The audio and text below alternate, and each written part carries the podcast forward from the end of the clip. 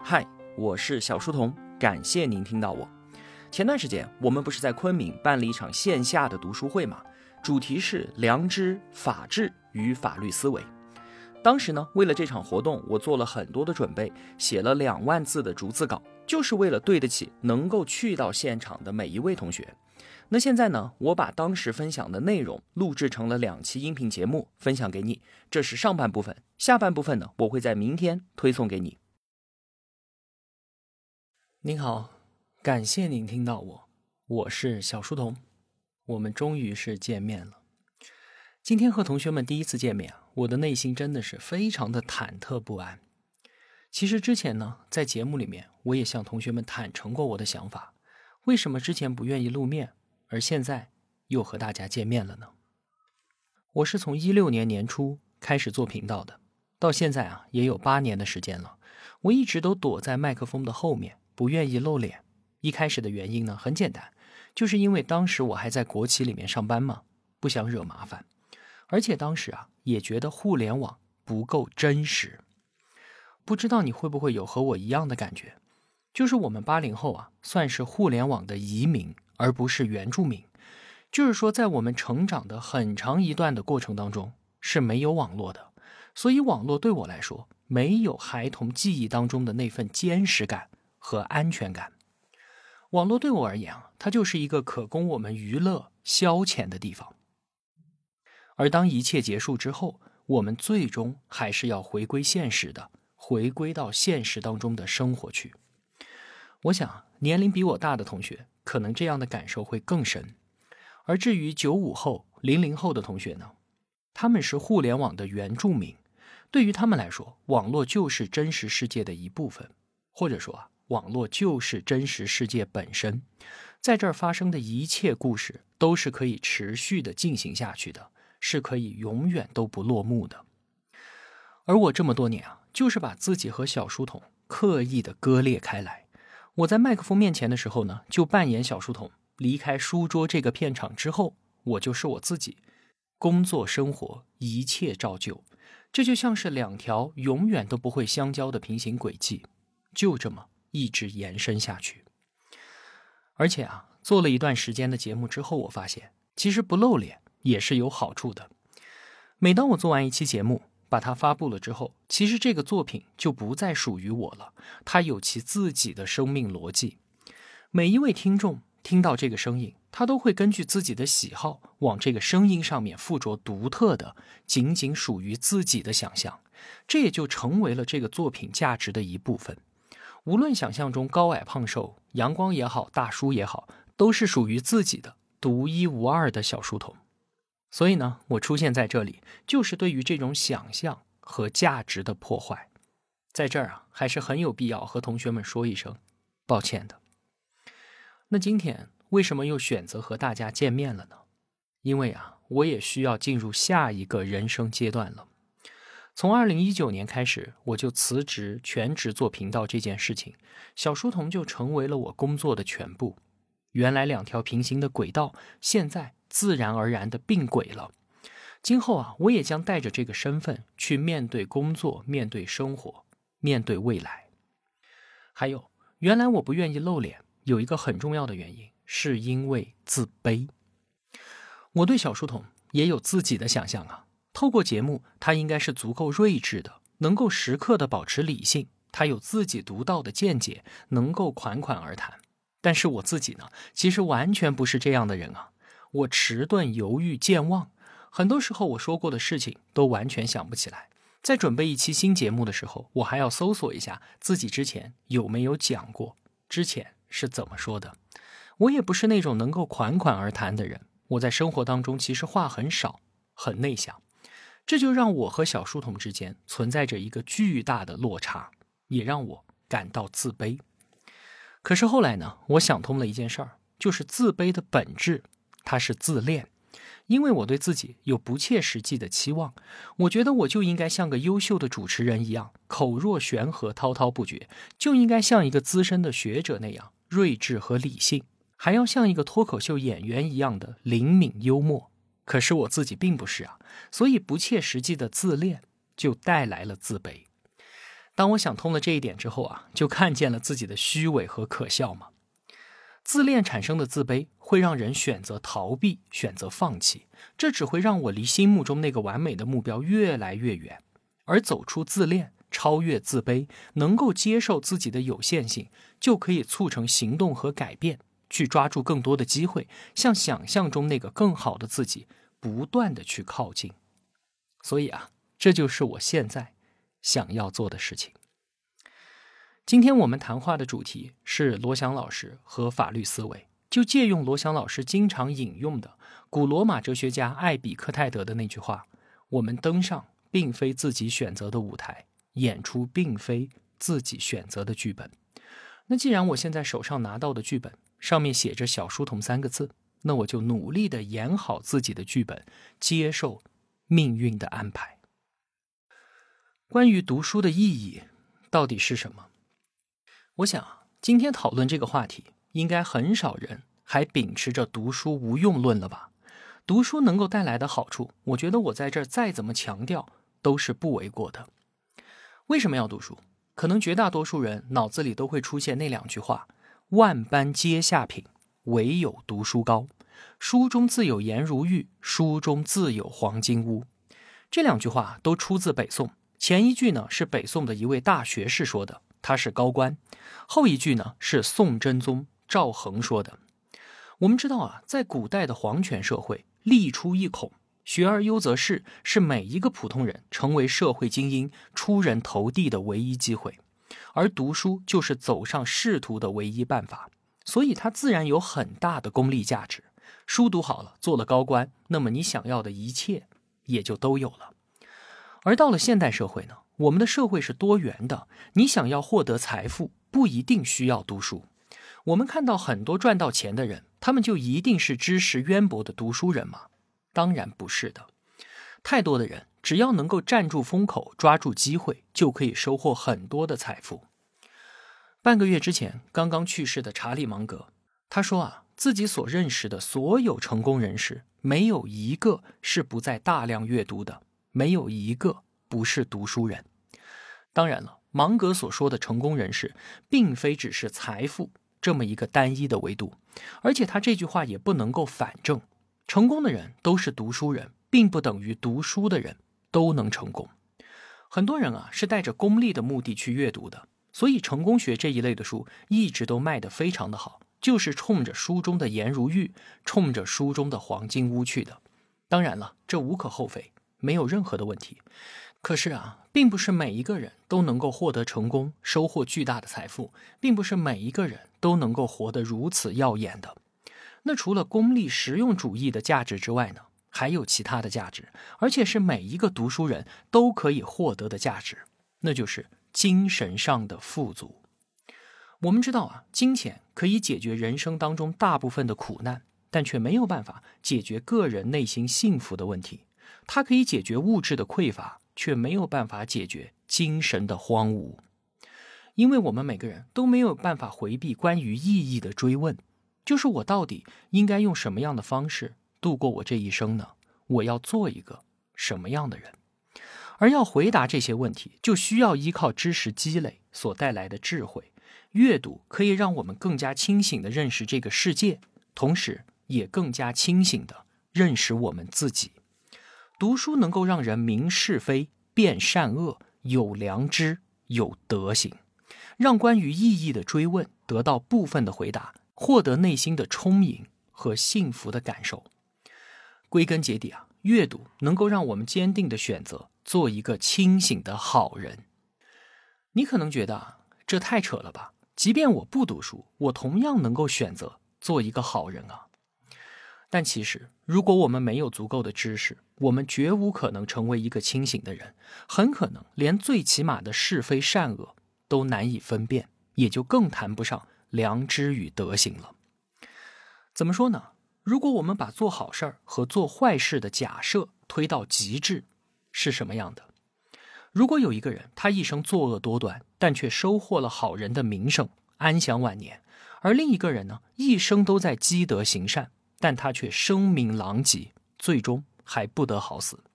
那么，请问，在这样的情况之下，你是愿意选择做一个拥有好名声的人呢，还是愿意选择做一个真正的好人呢？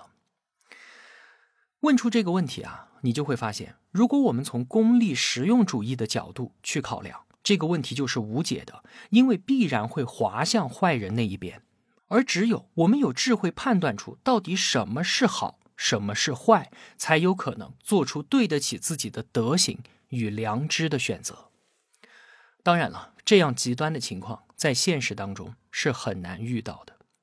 再比方说，孔子当年在世的时候，周游列国，却郁郁不得志，始终没有国君愿意重用他。在他死后三百年，汉武帝在董仲舒的建议之下。罢黜百家，独尊儒术之后，儒家才开始统领中华文化两千年之久。当年啊，孔子的弟子跟着他吃了不少的苦，于是他们也向孔子提出了这样的问题：说为什么我们今天的所作所为都合乎于君子的德行，可是我们却要风餐露宿、颠沛流离、急急如丧家之犬呢？孔子的回答是干净利落的：君子固穷。意思是没有任何的承诺，做君子是有好报的。但是，就算没有好报，我们依然选择做一个正人君子。这是我们的内心对于自己的要求。读书所能解决的最大问题，就是能够让我们成为一个清醒的好人，从而获得意义、幸福和内心的平静。至于这么做的结果，那就交给时间，交给命运吧。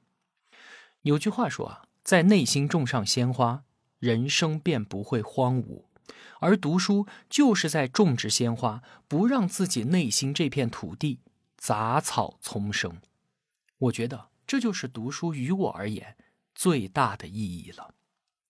那再谈谈看，做频道这件事情给我带来的收获，我真的是非常感谢这么多年有这么多的同学。愿意支持和陪伴我做频道这件事，就成为了我不断去看书、去学习、去分享的一种推动力，让我能够把这件事儿一直的做下去。我们人体的细胞啊，每过七年就全部更新一遍了，除了骨骼和神经细胞。也就是说啊，我做频道的这八年，我的身体已经经历了一世轮回。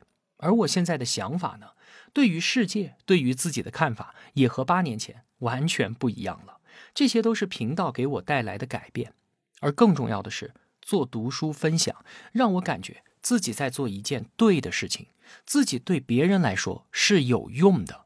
这件事给我带来了价值感和贡献感，这对我来说实在是太重要了。被讨厌的勇气那本书我也解读过，这本书有一个重要的落脚点，就是他者贡献，做对别人有用的事情。从而找寻到自己存在的价值，这是阿德勒心理学给我们每个人开出的一剂关于人生幸福的解药。这也是我关于做频道最大的收获。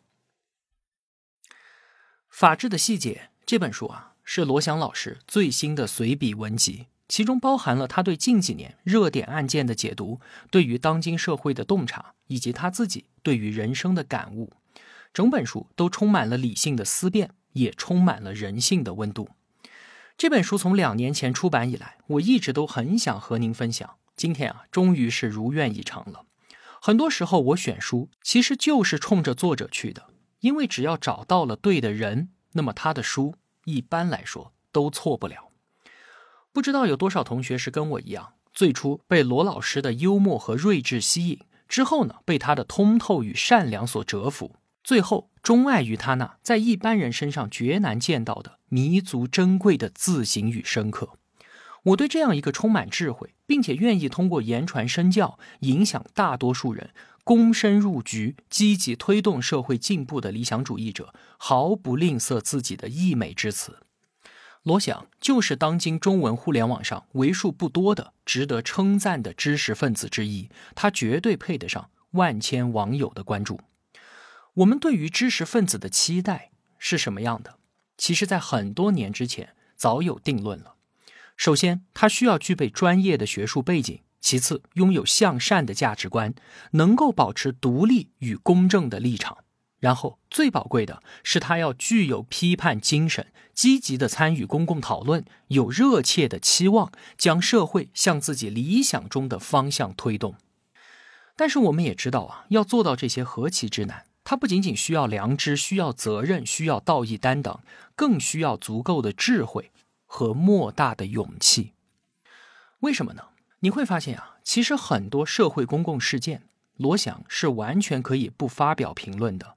他拥有这么高的关注度，他所说的每一句话都会被万千网友拿着放大镜去审查，但他依然愿意表达自己的观点，朝着自己心中理想的那个方向去推动社会的进步。这就是勇气。而如何表达，话怎么说，才能不让自己陷于舆论的风暴呢？这就需要足够的智慧了。所以啊。我认为罗翔的所言所行满足了我对于一个知识分子的所有期待与想象。二零二零年的时候呢，罗翔因为诙谐幽默、通俗易懂又不乏人生哲理的刑法课程爆红网络，坐拥了千万粉丝，甚至他还登上了央视，被授予 CCTV 年度法治人物奖，一时风光无限。可是呢，就在半年之后，他却因为自己的一句话引发了轩然大波。那是二零二零年的九月八号，他发了这样一条微博，说要珍惜德行，却不要成为荣誉的奴隶，因为前者是永恒的，而后者却会很快的消失。现在我们当然知道，这显然是他在爆红之后对于自己的反思和警醒。可就在当天，正好在举行全国表彰大会，这两件本来毫无关系的事情被网友们生拉硬拽的联系到了一块儿，指责罗翔的话意有所指，暗含讽刺。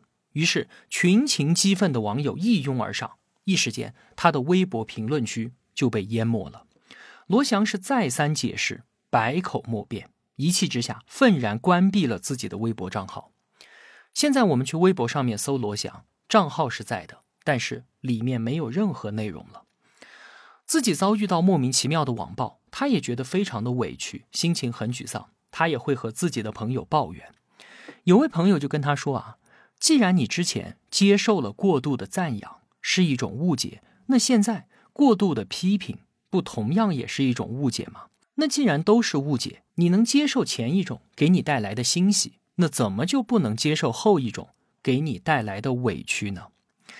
听到朋友的一番话，罗翔便也就释然了。我们经常听到罗翔引用的那句话，刚才我也说到了：我们登上并非自己所选择的舞台，演出并非自己所选择的剧本。在这本书的前言当中，他接着说：“成为网红是命运的使然，命运之手把我托举到不配有的高度。我一直觉得自己所得的一切。”皆非所配，很多的荣光不过是草船借箭，众人将不该有的荣誉投射于我。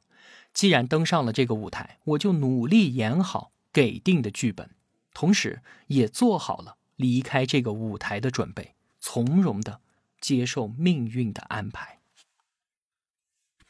如果啊，你看过罗翔的文字，看过他的视频。你就会发现，他是一个时刻都保持着清醒与理智，不断的反思自我的人。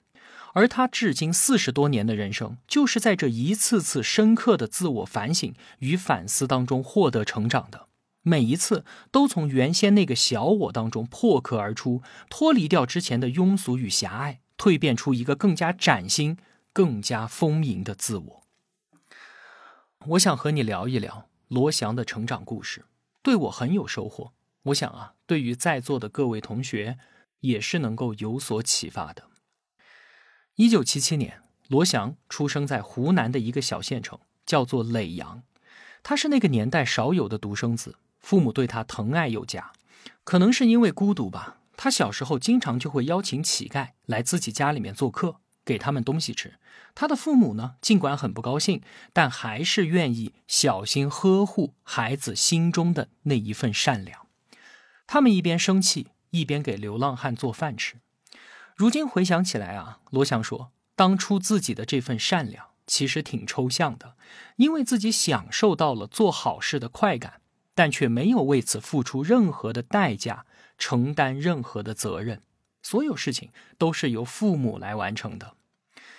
我们平时啊，通过电影、书籍、电视、新闻，看到人们遭受战争、饥荒与贫困的时候，我们会伤心，会难过，进而获得一种道德上的优越感，因为对于别人的苦难，我们感同身受了，我为别人的苦难伤心流泪了，所以我觉得自己是一个道德高尚的人。可是呢，当我们真的身临其境的时候，我们真的有自以为的那样善良与高尚吗？真的会伸出援手，给予对方实实在在的帮助吗？如果你问我的话，我觉得我是很难做到的。抽象的关爱和具体的帮扶之间的距离，也许啊，比从天到地都要遥远。当年像罗翔这样的小镇青年，无非就是两条出路。一条北上读书，另一条南下打工。跟他一起长大的伙伴们，命运也就因此而完全不同。罗翔选择了前者，很多同龄人选择了南下打工。后来他回忆起来说，他们过得非常的辛劳，甚至有的人现在都已经不在人世了。罗翔上初中的时候啊，有一个朋友，他的学习成绩特别的好，本该和他一样拥有大好的前程，可是后来。这位朋友被抓了，前途尽毁，原因是跟着社会上的小混混去抢劫，让他放风。后来罗翔就在想啊，如果当时也邀约着他一块儿去，他会去吗？如今他是大学教授了，现在让他去，他肯定不会去。可是那个时候十多岁的小镇青年的他，真的很难说啊。这是他第一次对命运心生敬畏。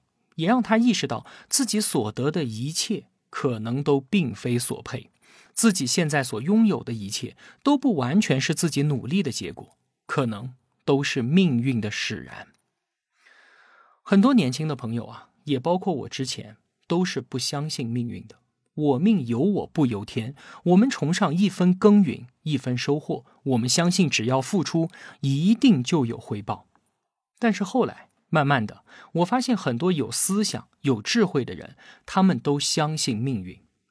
比方说，罗翔就说：“人生在世，自己所能掌握的事情只有百分之五，其余百分之九十五呢，都是不可控的，都是命运的安排。”复旦大学的王德峰教授被称为哲学王子，他就有一句名言说：“如果一个人啊，到了四十岁还不相信命运，那只能说明他的悟性实在是太差了。”为什么呢？因为一个人拥有四十年的人生阅历，亲眼目睹的诸多事实，都让他不得不相信命运。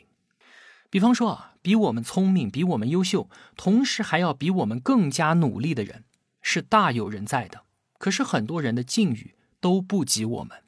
同样的，身边也有很多人，在我们看来资质平平，也远远没有我们努力，但却青云直上，收获了丰厚的回报。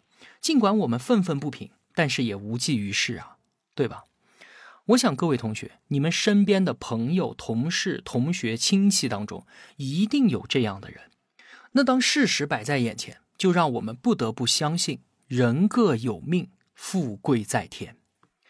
原来我觉得，一个人信命了，就是对于个人努力的否定。那既然一切都被命运所决定了，我为什么还要去努力去奋斗呢？躺平等着命运的安排不就可以了吗？这完全导向了一种消极的人生观。可是后来我发现，其实不是这样的。如果我们只相信个人努力，那当我们做出了一点点的成绩，取得了一点点的成就，就会觉得这是我努力的结果，是我应得的。这让我们盲目自大，失去敬畏之心。用王德峰的话来说，这叫做贪天功为己有。那如果我们相信命运，所有的注意力就从未来的结果回到了当下。我努力是因为我正在做一件正确的事情，正在做一件有意义的事情，并且我为此乐此不疲，享受这件事情本身。如果真的有好的结果降临，那我感谢命运的馈赠；如果没有，那也没关系啊，我也能接受结果的事与愿违。未来和过去，我们都没有办法掌控。我们能够掌握的只有现在，只有当下的此时此刻，做好自己该做的事情，并且从中收获意义、收获快乐，这才是真正的掌控了自己的人生。但行好事，莫问前程，这才是一种积极向上的人生观。那我们继续回到罗翔老师的成长之路。中学之后呢，他就是典型的小镇做题家的升学轨迹了，考进了北京中国青年政治学院学法学，紧接着就是中国政法大学读研究生，然后北京大学法学博士。刚到北京的罗翔啊，也和所有刚刚挣脱了家庭束缚的大学生一样，拥有一段放浪形骸的青春时光。时常和同学们一起放歌纵酒，豪言壮语，享受着天之骄子的优越感。这种青春的感觉啊，我们太能够感同身受了，对吧？我年轻的时候也是一样的，觉得这个世界就是为我准备的，海阔凭鱼跃，天高任鸟飞。到了零三年的时候啊，发生了一件事儿。罗翔当时正在北大读博士，一个大冬天，他在路上遇到了一位满头白发。衣衫褴褛的老太太正在沿街问路，老太太走到罗翔面前，问他某某援助中心怎么走，说自己啊在寒风里已经走了很长时间了，但是没有人愿意搭理他。罗翔也不知道，当时还没有智能手机，没有导航，于是他帮忙打了幺幺四查询。罗翔把地址告诉老太太，老太太慌忙的从裤袋里面掏出一张小卡片，颤颤抖抖的记录着。罗翔看他很可怜，就说。你要去的地方离这儿也不算远，我干脆打车送你过去吧。老太太听到这句话，扑通一声就给他跪下了。罗翔当时受到了极大的震撼。我们想啊，如果一个人对他人投来的点滴善意，竟然会做出如此巨大的反应，那么他当时的处境是有多么的窘迫，他的内心该有多么的无助啊！在车上。罗翔了解到，老太太其实是来上访的。他本可以提供更多的帮助，因为当时他已经拿到律师执照了。但是因为不想惹麻烦，他最终也没有亮明身份。等到了目的地，老太太对他说：“小伙子，非常的感谢你，你不要陪我上去了，千万不要耽误了你的前程。”这句话戳中了罗翔的内心。曾经因为学历、因为知识给他带来的那些优越感，一下子就被击穿了。他意识到，那些所谓的优越感，不过是在掩饰自己内心的虚伪。这件事情对他的影响很大，让他明白，真正的知识一定要从书本走进现实。公平和正义不仅应该在书本上得到体现，更重要的是要在每个个案当中得到回响。罗翔啊。他曾经说过这样一句话，让我印象特别的深。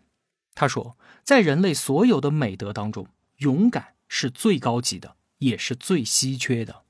当命运之神将你推向勇敢的那一刻，希望你能够像自己想象中的那么勇敢。我们从小就被教育说要勇敢，你要做一个勇敢的男子汉。可是什么是勇敢呢？如果你现在让我回答的话，我是说不出来的。只有当那一刻，我们真的面对自己需要帮助的人的时候，良知在灼烧我们的内心，而我们却由于要保全自我，或者是种种的不得已，捂住胸口，转身离开的那一刻，我们才能够看见自己的虚伪和懦弱。也只有那一刻，才能够真正的明白什么叫做勇敢。后来啊，罗翔在北大读完博士之后，回到政法大学任教。一路顺风顺水，再次助长了他内心的优越感。特别是在二零零八年他生日的那天，他拿到了一个自己非常看重的奖项——最受本科生欢迎的教师奖。后来，罗翔用两个字形容当时的自己是狂妄。那个时候啊，罗翔站在讲台上，不仅有深厚的学术功底，还有精湛的口才，任何问题他都能够把对方辩到哑口无言。他确实有实力，也有资格享受这份优越感。翻过年去，零九年，他去到美国加州伯克利大学做访问学者。学校的后面有一座山，非常的漂亮。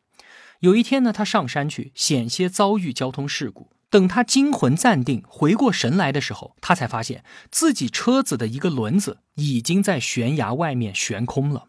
如果当时掉下去，那么自己的梦想、所有的人生规划瞬间烟消云散，自己曾经引以为傲的一切，不过都只是一个笑话。这场意外再次唤起了罗翔对于命运的敬畏，这让他的人生观和世界观发生了一次根本性的转向。这当然是非常痛苦的。想到自己的优越和狂妄，他很瞧不起自己，觉得自己就是一个虚伪的人。来自命运的提醒让他看到自己的渺小。人应该要保持谦卑，始终努力的走出傲慢、自恋与偏见。这次经历啊，可以说是罗翔的龙场悟道时刻，成为了他人生当中重要的分水岭。对他来说，这件事情的重要程度远远超过他此后爆红网络。从此之后啊，他就像变了一个人一样的，不再爱去参加聚会了，和朋友聊天的时候呢，也不再高谈阔论了，喝酒也明显变少了，而他内心更加的充盈，让他拥有了一种笃定。那就是什么才是最重要的？那就是做自己觉得正确的事情，是不再听到内心对于自己的控诉与抱怨，是多年之后回头看自己依然能够看得起现在的自己。我们看到了一个本性纯良的小镇男孩，一路学习深造，即便已经成为了名师大家，他也不容许自己困于狭隘的优越感。他就如同一位清醒的哲人，偏执的、不停的自我反省，要将心中的傲慢、虚荣与庸俗通通的剥离掉，努力的让自己成为一个翩翩君子。这样一个人，怎么能够令我们不心生爱慕呢？我们现在啊，在 B 站看到的那些视频，是罗翔在进行法考培训。早在他读博士的时候啊，就在校外从事这个工作了，到现在。都已经快过去二十年了。当初啊，他做这件事情的缘起很简单，就是为了赚钱。那段时间，他家里面人生病了，需要医疗费，仅凭学校里面的收入是根本支付不起的。后来啊，他在那个课堂讲了有十年了，他的经济状况宽裕了一些，对这件事情也厌倦了。而更重要的是啊，辅导培训并不是学界的主流，这不是一个大教授、大学者该干的事情。于是他就想要告别这个课堂，那后来为什么又继续了呢？是有位朋友跟他说了这样一段话，说如果你真的想要传播法治的理念，想要推动社会法治的进步，那么这个课堂的学生比起学校里面那要多太多了。每年都有几十万人要参加法考，他们当中大部分人都会从事法律职业的，他们就是未来法治建设最直接的力量。那你为什么不继续借着这个机会，直接的去影响他们呢？这个问题啊，击中了罗翔。他也问自己：我为什么要讲课呢？是为了能够在学术界获得一个位置呢，还是讲台能够唤醒自己的使命呢？罗翔所在的政法大学校园里面有一块石碑，上面写着“法治天下”四个大字。每当看到这四个字，都能让罗翔感到激动，也感到平静，忘却暂时的疲惫与怠惰。做了老师很多年之后啊，他才慢慢的读懂这四个字其实是一份庄重的邀约。你愿不愿意做一束光，把个人的微光传递给你的学生们，让法治在这片土地生根发芽，成长为一棵参天大树？而罗翔呢，他最后。接受了这份邀约，谆谆教导他的学生们，希望他们都能够成为法治之光。如今啊，他站在互联网的聚光灯下，成为了包括我在内无数人的精神导师。他确实是一位好老师，因为这个世界真的由于他的存在而变得更好，也让包括我在内的很多人希望能够像他一样，努力成为一个更好的人，去做那些与善良、与正义、与真理相关的事情。去做那些无愧于自己内心的事情。